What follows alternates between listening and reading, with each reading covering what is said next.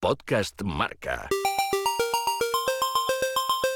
Juan Antonio Corbalán fue uno de los bases más importantes en la historia del baloncesto español.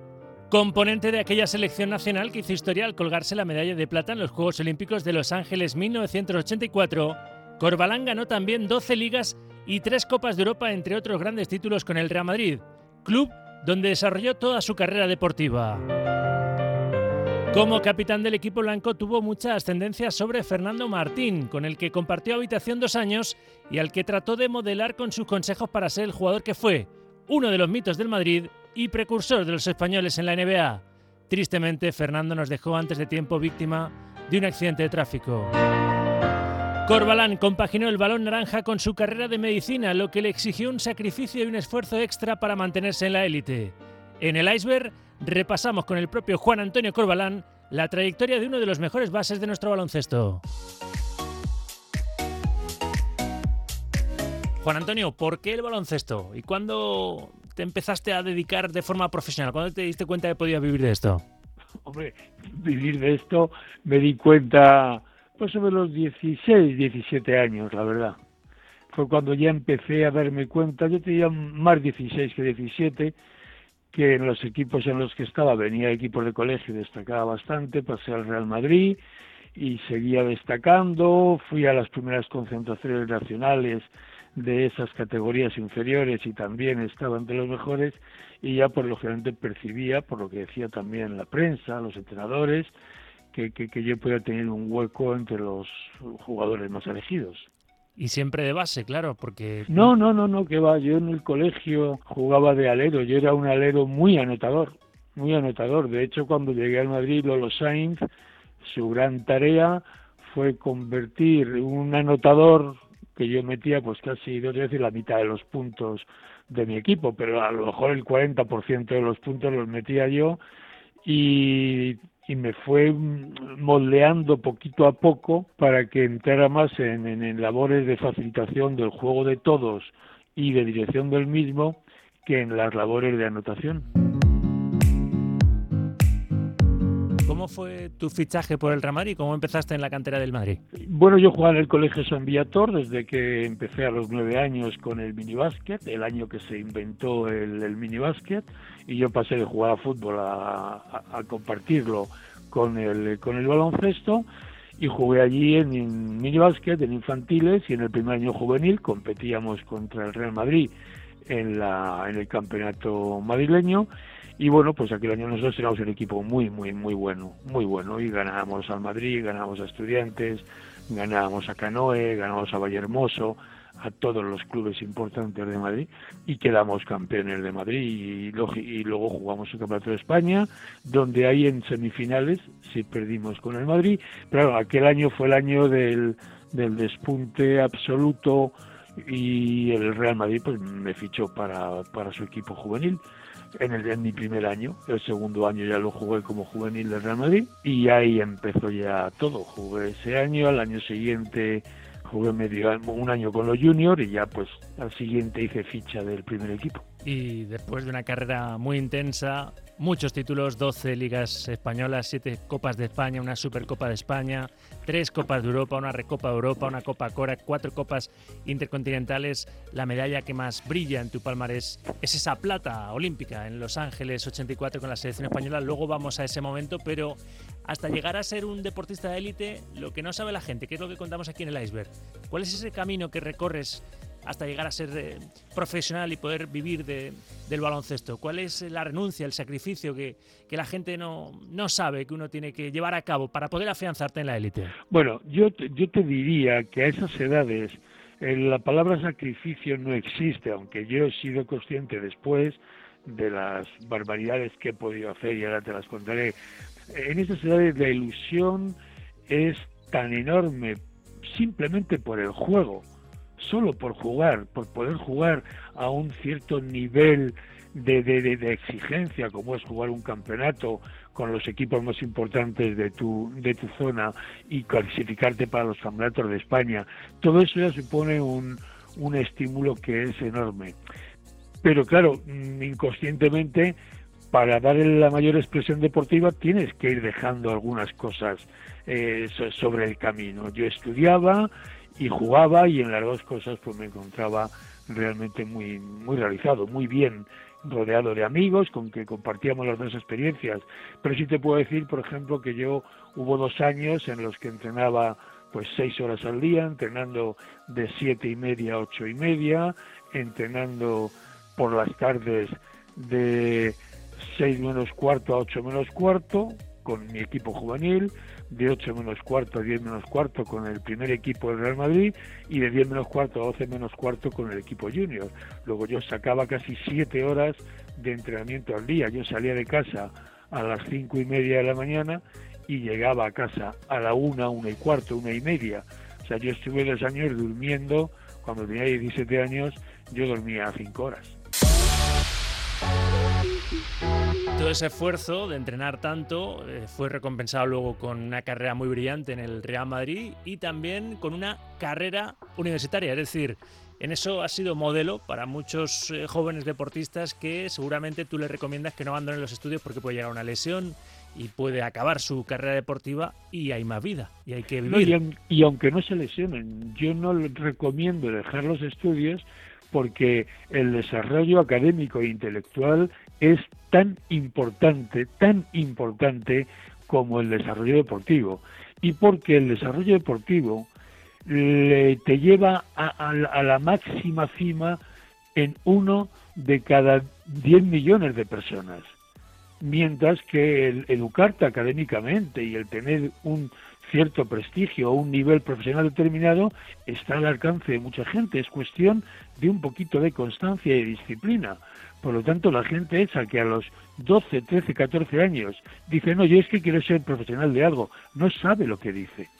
Eso sí que está truncado, primero por la propia selección natural. Hay muchísimos aspirantes.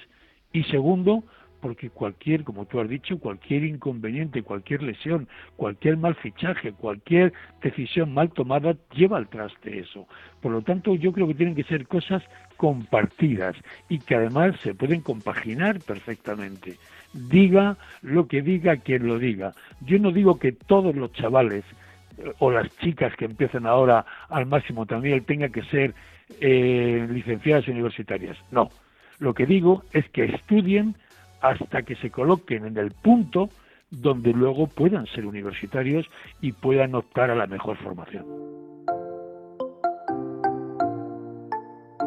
Esa disciplina que te daba el baloncesto y tantas horas de entrenamiento y competir y llegar a la élite, me imagino que te sirvió también para no bajar los brazos en los estudios y llegaste a ser licenciado, eres médico eso se compatibiliza no sin esfuerzo, pero ¿en algún momento llegaste a pensar en tirar la toalla en alguno de los dos casos, o, el deporte o los estudios? No, en ningún caso, en ningún caso. De hecho, no me dio tiempo porque a mí, eh, digamos, los sueños me pasaron por encima y no me dio tiempo a plantearme todo lo que me sucedió desde, desde el propio colegio hasta que fiché por el Madrid eh, estaba muy por encima de las expectativas de cuando era un crío. Yo no podía imaginar que a mí las cosas me iban a llegar así. Y aunque y por eso te digo que yo hice muchos esfuerzos, sí, pero los hice, yo te diría casi con un placer eh, masoquista, porque el premio era tan grande que, que cualquier cosa la podía sacrificar perfectamente. Y tengo que decirte que nunca tuve la sensación de sufrir en ese trabajo ímprobo en el que al que estuve sometido. Yo le comento a todo el mundo que yo he vivido toda mi vida cansado, porque me gustaba entrenar, entrenaba muy fuerte y, y, bueno, a mí el cansancio era mi estado habitual. Mencionabas antes a Lolo Sainz como el entrenador que te moldeó, ¿no? Y te convirtió de un alero a un base, pues eso, para la historia. Pero ¿qué otras personas te han marcado en tu carrera en el Real Madrid, Juan Antonio?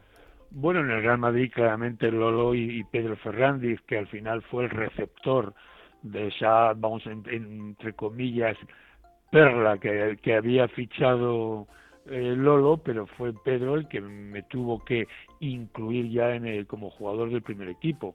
Y luego, pues fue el Real Madrid, pues lógicamente la apuesta que hizo por mí Díaz Miguel, con en una actitud muy visionaria, llevándome al equipo nacional antes de que yo jugara ni siquiera en primera división. Yo jugaba algunos partidos invitado por, eh, por Pedro Fernández para el primer equipo, jugaba algunos partiditos, pero yo no tenía ficha todavía de jugador profesional. Y Antonio de Miguel me llevó a la selección.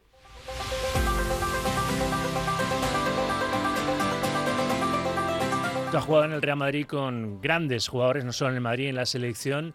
El más importante murió antes de tiempo, por desgracia, Fernando Martín. Para ti está ahí en el Olimpo del madridismo por, méritos propios y es uno de los eh, jugadores que más te ha impactado compartir con el vestuario y cancha. Bueno, Fernando fue un jugador eh, fundamental, efectivamente, pero bueno, sería una injusticia para la historia del Real Madrid poner a Fernando antes que a Emiliano, o antes que a Luis, o antes que a Bravender. Yo tuve la gran fortuna, mm, yo era mayor que Fernando, soy mayor que Fernando, pero eh, yo me crié con una legión de tan grandes jugadores que a mí me permitió hacer un bagaje, un aprendizaje enorme durante muchos años que me permitió transmitírselo a esas futuras generaciones entre las cuales estuvo Fernando. Yo me alegré mucho de haber jugado con Fernando y haber compartido habitación un par de años o tres, pero lógicamente sería una injusticia no, no tener en cuenta a los grandísimos jugadores con los que participé y con los que aprendí.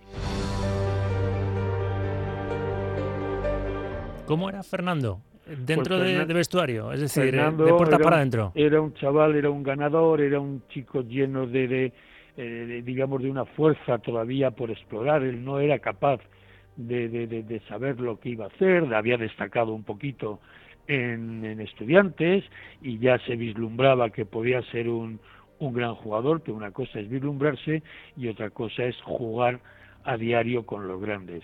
Y ahí es donde Fernando pues demostró que tenía una fuerza y tenía un, elemento interior casi exclusivo, porque más allá de, del conocimiento técnico, que yo creo que Fernando no tenía mucho, no era su, su primera faceta, fue un individuo de, de, un talento natural enorme. Y dentro de ese talento estaba la fuerza, estaba la lealtad, estaba la bondad, era un tío que daba gusto tenerlo a tu lado porque solo inspiraba cosas buenas, pero bueno, hubo también que trabajar con él para hacerle ver que en el deporte colectivo eh, juega un equipo, no juega una persona. Fernando abrió un poco el camino a todos los españoles que después han jugado en la NBA y eso que él prácticamente no pudo disfrutar de la mejor liga de baloncesto del mundo porque tuvo eh, pocas oportunidades, pocos minutos en los Portland Trail Blazers. Eh, volvió al, Real Madrid y por desgracia murió en un accidente en, la M30. De no haber muerto, ¿tú crees que habría regresado a la NBA y hubiese triunfado definitivamente, Fernando Martín? Mira, yo sinceramente con el corazón en la mano creo que no. Creo que Fernando era un grandísimo jugador para Europa, pero para Estados Unidos le faltaba altura para jugar entre los grandes cinco y le faltaba movilidad y juego exterior, que no es solamente eh, tirar, sino pasar, moverte con agilidad y tal, y le faltaba un poquito de habilidad con el balón y de tiro exterior para poder para poder destacar como tres. Entonces yo creo que el, sitio de Fernando hubiera estado mucho más en Europa que en Estados Unidos, aunque como te he dicho su espíritu le permitía con 2-5 intentar partirse la cara con jugadores mucho más altos.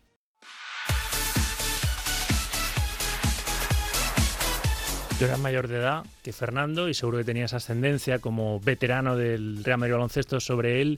No sé, cuando te preguntan por Fernando Martín, ¿qué imagen se te viene a la cabeza o qué anécdota o qué conversación que tuvieras con él se te viene a la cabeza, pues Antonio? No te puedo decir una porque yo, como te he dicho, creo que estuve viviendo dos o tres años con él en la habitación y yo con Fernando hablé de lo divino y de lo humano y compartí con él muchas partes de su de su intimidad y no tengo algo en concreto, pero yo si, tuviera que decirte una cosa, yo le transmití a, a Fernando algo que antes me han transmitido a mí. Yo les dije, le dije en una conversación en Barcelona, me acuerdo antes de un partido contra el Barça al 5, de, yo diría que era el 5 de enero, un partido que, que por cierto ganamos y ganamos la liga, y yo le decía, en este, en este equipo en el que estás y a lo largo de tu vida, porque era, muy joven, acaba de llegar al Madrid, ninguno no te vamos a valorar porque seas bueno o malo, porque no eres ni mejor ni peor que cientos que hemos visto antes, pero sí te vamos a valorar por lo que puedas hacer por nosotros, o sea, lo que tú hagas. Bueno, que nos haga mejor a los demás, que haga mejor al equipo. Por eso es por lo que te va a valorar todo el mundo. Y para mí, a mí eso lo dijo Vicente Ramos, y para mí eso es el elemento fundamental de cualquier jugador de equipo. Tiene que entender que todo lo que hacemos, además de valerte a ti, porque para eso lo haces, tiene que ser útil al equipo. Quizá ese sería el, el momento cumbre de mi conversación con Fernando en el terreno deportivo.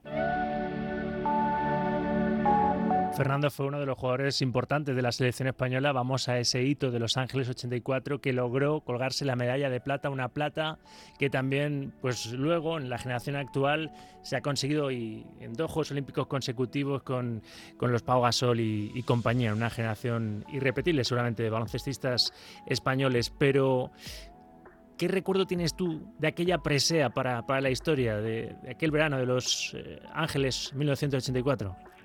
Pues que aquel, eh, aquel éxito fue un poco un premio que merecía aquella selección, aquella generación.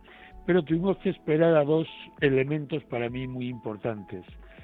Eh, primero, que estuviera Fernando Romay, y digo Fernando Romay, que nos permitió con su altura poder mirar a los ojos a las selecciones con las que jugábamos.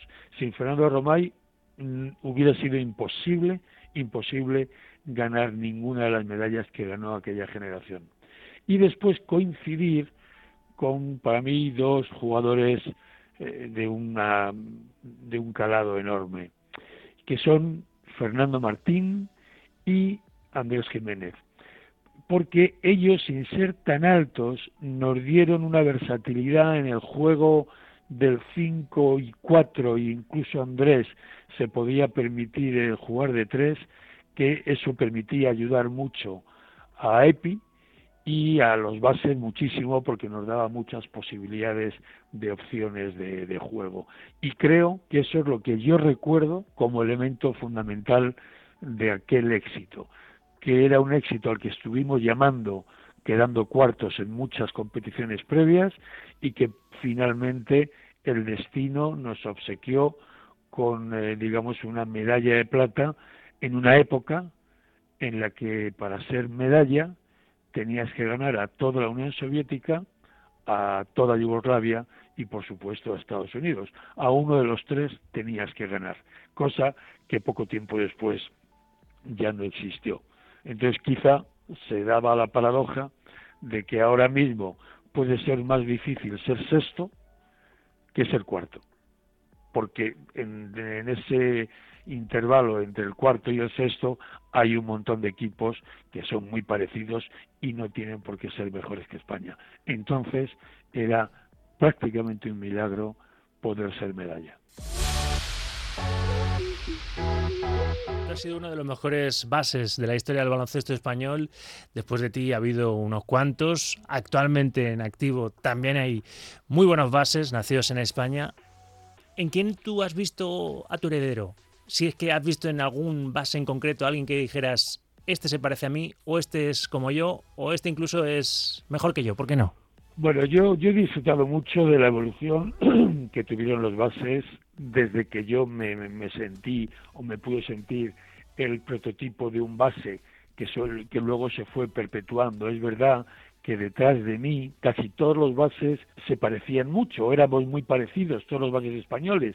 De hecho, hicimos como una forma, un estilo de juego típicamente español que dependía mucho del base. Cuando tú ves a José Llorente, a Solozábal, a Kim Costa, al mismo Creus, aunque fuera más, más bajito, y los bases posteriores, todos éramos bases que estábamos cortados por un patrón similar. Es verdad que en la generación del 2006, los que ganaron el primer mundial, ahí ya se dio un estilo de base que era un poquito más polivalente. A mí de todos ellos, desafortunadamente con las lesiones de rodilla, se, se, digamos, se fue al traste con su carrera, quizás Raúl López era el base con el que yo me pude sentir un momento más identificado. Pero ya a partir de ahí, todos los bases españoles eran muy versátiles. Eh, tenían la capacidad de dirigir y además de anotar. Y no les estaba prohibido por el guion de juego. En nuestra época no se entendía. Yo jamás tuve en, en mi club ni en la selección una sola jugada para facilitar dos puntos míos. Yo no tenía ninguna posibilidad de que con una jugada determinada el equipo jugara para que, darme a mí la posibilidad de dos puntos. No, eso el base de nuestra época se lo tenía que buscar. A partir de 2006, yo creo que los bases fueron siendo mucho más, como te he dicho, versátiles, con mucha más capacidad anotadora y por lo tanto empezaron a ser jugadores que también aportaban mucho a la capacidad anotadora y no solo a la dirección. Pero como te he dicho, me he sentido muy retratado en muchísimos jugadores. Ahora quizá pues cuando veo a Campazo en el Madrid o cuando he visto a Calderón que se acaba de retirar cuando jugaba en la selección o en sus equipos, pues yo no podía no verme, eh, podía no verme con Yul, aunque para mí Yul tenía que haber jugado mucho antes de base. En fin, que, que eh, incluso en los, en los bases que ha tenido que ha tenido el Barça. O sea, yo, yo me he sentido, o, los hermanos Jofresa en, en el Juventud, pues en fin, yo me he sentido realmente muy, muy retratado y muy identificado con muchísimos jugadores posteriores. Más allá de esa plata para la historia en los Juegos Olímpicos de Los Ángeles 1984, Juan Antonio, ¿el mejor momento de tu carrera en forma de, título cuál ha sido? ¿La primera, por ejemplo, de las tres Copas de Europa que ganaste con el Real Madrid en 1974? ¿O bueno, qué momento te quedas? Aquel fue como un, regalo inesperado porque me dio un protagonismo enorme. Tuve que jugar los últimos tres minutos de partido a cara de perro en una final contra el Isbis de Varese de Dino Manegin y Bob Morse y, bueno, y tuve que tirar eh, cuatro tiros libres y metí los cuatro y gracias a eso pues ganamos por dos puntos. Aquello fue un regalo, pero quizá mis, mis mejor, mi mejor momento fue en el inicio de los años 80, 83, 84, eh, casi 85 te diría yo. Sí, hasta, hasta el inicio de los 80 es cuando yo tuve mis mejores, vamos, eh, recuerdos a nivel individual, pues fui elegido mejor jugador profesional del baloncesto español, pues seguramente en el 83-84, me eligieron mejor jugador del europeo del 83 y mejor jugador de la fase de clasificación también del 83, estuve elegido como mejor jugador en, en un par de copas intercontinentales, en fin, que tuve mucho reconocimiento personal y además nuestro equipo en aquellos años, tanto el Madrid como la selección, hacíamos un baloncesto que era una delicia vernos jugar. Y quizá fueron esos años los, los mejores, aunque bueno, yo como te he dicho, me he considerado muy afortunado desde el principio por el equipo que tuve y porque tuve la fortuna de destacar muy joven. Yo en mi primer europeo, mi, no, mi primer preolímpico con 17 años quedé segundo mejor jugador del preolímpico por delante creo que de Wayne Bravender y detrás de Dino Meneguín. Dino Meneguín, John, Bravender, Zenizek y los grandes jugadores de Europa. O sea que, que eh, un momento solamente me, me resulta muy difícil. En contraposición, ¿tienes un peor momento que te gusta olvidar, que no te gusta recordar? ¿Cuál fue tu peor momento en tu carrera profesional como jugador de baloncesto? Hombre, yo un momento en concreto no lo recuerdo. Los peores momentos que, yo he podido tener fue ver cómo se fue acabando nuestra generación y, lógicamente pues el, en aquel momento el Madrid no, no, no estuvo fino en ir buscando los relevos adecuados y a partir del 85 hasta el 88 que yo me retiré, pues ya me había retirado de la selección nacional, pues yo creo que en aquellos años yo vi como el equipo del Real Madrid eh, dio una, un bajón evidente eh, claramente y, y, el Barcelona se hizo, se fue aupando paulatinamente al número uno del, del baloncesto español. Quizá sería eso lo que lo que pudiera suponer mi peor recuerdo. ¿Cómo fue el momento de la retirada? Porque siempre para un deportista que, lo ha sido todo en el baloncesto español y que ha conseguido tantos títulos con, su club, dejar de practicar deporte de élite y, competir como competíais vosotros, eso cuesta, ¿no? Tú tenías tu, carrera hecha ya de medicina, imagino que tenías eh, tu futuro más claro o no. No, yo tomé una decisión porque yo estuve muchos años jugando, yo estuve 18 ligas con el Real Madrid, pero había empezado muy, muy, muy, muy jovencito. Yo desde los 15 años no veraneaba con mis padres. Bueno, de hecho no veraneaba. Yo me pasaba los años con una semana, tres días, cinco días, alguna, algún verano, diez días de, de descanso. Y, yo estaba realmente muy, muy cansado. Entonces, en aquella época yo ya empezaba a tener, eh, yo tenía 34 años, empezaba a estar como muy fuera de la realidad de mis compañeros, y, me empezaba a encontrar un poco desubicado.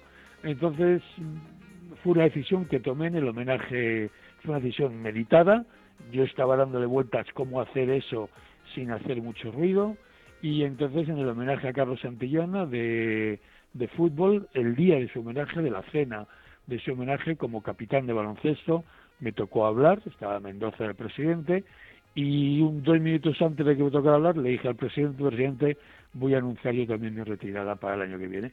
Y eso hice. Eh, dije, señores, cuando acabe esta temporada me retiro.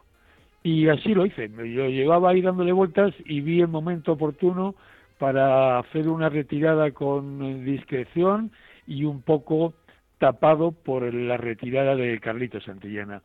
Y bueno, y estoy muy contento de cómo lo, lo he hecho. Yo afortunadamente me retiré muy bien, en muy buen estado de forma, y muy sano y creo que, fui un, jugador retirado en un nivel excepcional.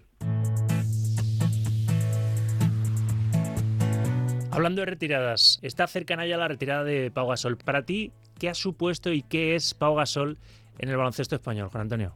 Hombre, yo creo que Pau Gasol ha sido la, demostración del, eh, del triunfo del baloncesto español concentrado en un, en un jugador a mí Pau me pareció que era un jugador de unas posibilidades infinitas, aunque a mí, por ejemplo, por la versatilidad de su juego, tanto Raúl como, como Navarro, Raúl López me refiero al base, como, como Navarro, mm, me, me parecían como, como jugadores más completos, que hacían más cosas, pero con el eh, talante americano, yo creo que Pau representaba para nosotros ese jugador valioso hasta el infinito, que nos hacía diferenciales. Y igual que te he dicho antes de Fernando eso, te diría que para nosotros eh, Pau Gasol fue el jugador que ponía la guinda a esa generación maravillosa de jugadores. Creo que ha sido el jugador más decisivo que hemos tenido en la historia del baloncesto español. Creo que además ha sido complementado con su hermano, y yo me alegro mucho de que dos jugadores españoles hayan tenido el éxito que ellos han tenido y hayan podido ser reflejo de nuestro baloncesto en Estados Unidos y en todo el mundo. Por lo tanto, estoy muy feliz, muy contento de todo lo que les ha pasado a ellos, porque en definitiva creo que han sido un poco el espejo o, o lo que reflejaba el resto del baloncesto. Y si te pido que definas brevemente para ti qué ha sido el Real Madrid. Pues el Real Madrid ha sido mi casa. Yo me he educado allí, yo he aprendido en aquel equipo tanto como aprendí en mi casa. En mi casa que aprender la educación más, más íntima, pero yo me considero una persona, eh, digamos, hecha en la filosofía del Madrid de aquellos años no solamente por el club y que, tenía una sólida filosofía de humildad, de trabajo, de persistencia en el esfuerzo y digamos de todo esto que llamamos ahora valores del deporte, sino también en la influencia que ejercieron sobre mí muchos deportistas que realmente mis compañeros de equipo fueron de los que yo me, me alimenté. Y para acabar, Juan Antonio, en el iceberg siempre destacamos pues detalles de ese camino hasta el éxito, hasta la élite que no está exento de sacrificio, de renuncias, de, esfuerzo. ¿Qué consejo le darías a alguien que a lo mejor está deslumbrado por, por las luces de eso, de los títulos, de, la vida de, de, un deportista de élite y no sabe lo que hay por debajo, ¿no? El camino ese que hay que recorrer. ¿Qué consejo le darías a un joven jugador de baloncesto que se quiere dedicar profesionalmente al deporte de la canasta? Bueno, primero que para obtener cualquier cosa importante en la vida tienes que saber disfrutar del camino, de lo que supone llegar. Segundo, importantísimo, no se puede acabar una carrera solo haciendo el último examen. Una carrera universitaria, una carrera vital, cualquier cosa tiene un aprendizaje y ese aprendizaje empieza en saber disfrutar de lo que es el trabajo y saber disfrutar de lo que es la mejora y saber disfrutar de lo que es la utilidad que tienes dentro del, equipo al que perteneces. Todo ese proceso, ese camino que te va llevando sin darte cuenta a la excelencia y a tu mejor cota es para mí el mayor premio que puede tener un deportista. No se puede ser campeón del mundo de nada sin haber jugado mínimamente en tu colegio, con los chicos de tu barrio, haber ganado un campeonato juvenil o haber sido el, chaval más rápido de, de tu barrio, ¿sabes? Ese hito de ir paulatinamente, de disfrutar de cada escalón, es lo que para mí supone el gran valor del deporte.